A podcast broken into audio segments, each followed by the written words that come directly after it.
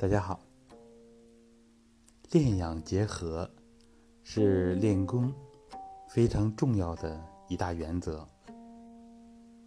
那么，什么是练养结合呢？怎么样练功和修养、调养，才能更好的促进我们身心健康水平的提升呢？这里边就需要我们学一点。练养结合的理论和具体操作的方法。顾名思义，练呢，我们就可以理解为练功，或者是强度较大的练功；养可以理解为休息休养，强度小的练功。可以大体这么来理解。那么练养结合的这个原则，具体指的是什么呢？实际上就是指我们练功要科学的进行。我们也经常提示初学者，要循序渐进，逐渐的加量，科学、有序的这么来练习。比如我们入门的时候。经常提示大家从揉腹开始。揉腹呢，它实际上属于比较轻松的功法，所以我们初学者练它，啊，也算我们初级的练。因为这个时候呢，没有练功的基础，没有充实的元气的基础，所以揉腹非常适合初学者。有一些初学者，甚至连揉腹，揉个五分八分，就感觉到上肢很酸很疼。实际上，是上肢偏弱，然后呢，也是不会放松，啊，有多个层面的原因。所以，我们初期练揉腹，就是一个很好的练。它呢，可以理解为练和养。是结合在一起的，帮助我们养气。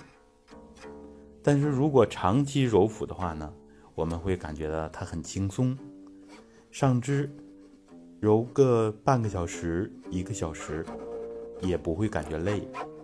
这个时候说明它是偏于养了，因为自己的本事提升了，那么就需要进一步的练了。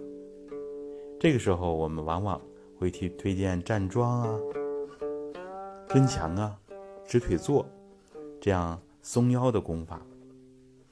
因为如果呢一般的练柔腹，很多人呢跟我反馈呢就感觉到周身啊很热，有的人出汗，有的人甚至都燥热。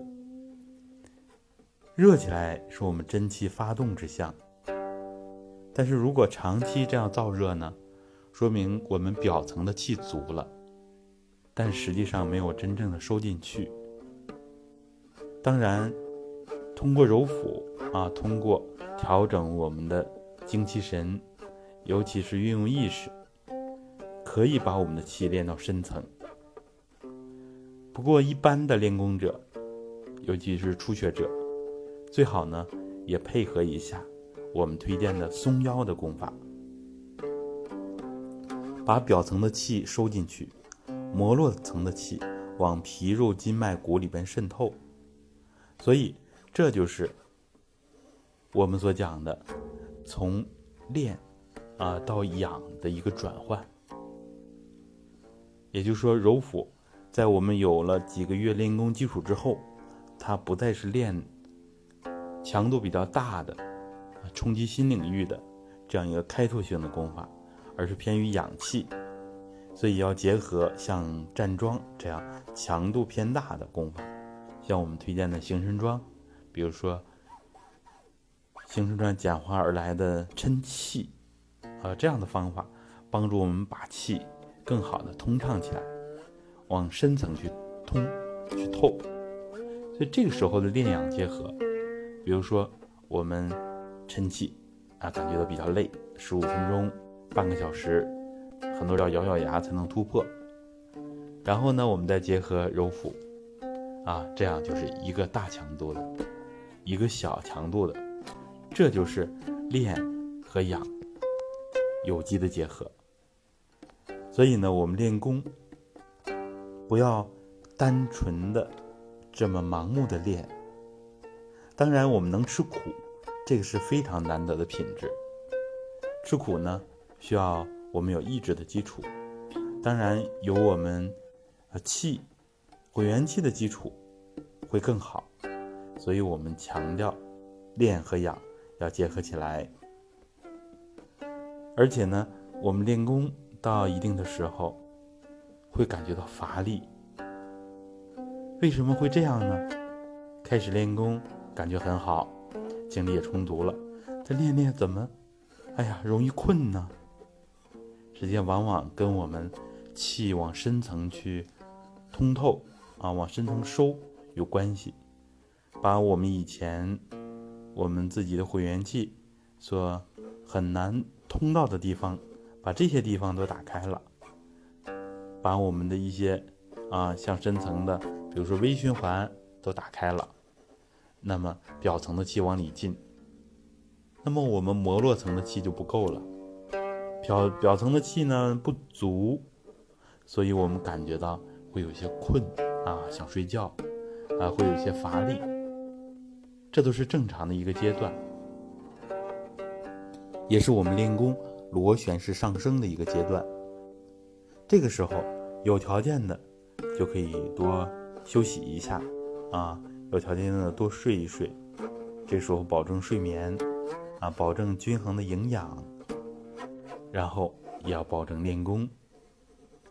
轻松的功法一定要坚持住啊，然后我们强度偏大的、有意志力的也要坚持下来。这个阶段过去，那么。我们就提升了一个小小的层次，啊，对我们非常有好处。这就是我们所讲的练养结合。有基础之后，我们功法的强度，强度呢体现在动作的难度，还有一个指标就是时间。正确的方法，科学的练习。加上一个足够长的时间，这样就使我们的练能够更多的深入。其实练和养，它是一体两面的。我们在练强度大的功法的时候，实际上它也是为了我们养打下了一个很好的基础。我们养的过程，实际上也是在练，所以实际上练养。是没办法截然分开的，所以我们讲练和养要结合起来，啊，这里边既有它的整体性，又有互相配合，所以我们这样大体跟大家分享一下，也许呢对您就会有所帮助。练功不同的阶段有困惑的时候，也许会能帮助您。解除心中的疑虑，练功呢就能不断的上层次，不断的进步。练养结合，啊，也提示我们，在生活当中要多养一养自己，不能光去拼事业，啊，光去为家庭付出，也要留足够的时间。足够的精力养自己。我们经常讲，身体是革命的本钱，让自己元气满满，我们会满怀激情，充满活力去面对工作生活，去更好的为周围的人做更多的事情。这也是我们练养结合一个小小的拓展。好的，那么我们这个主题就分享到这儿。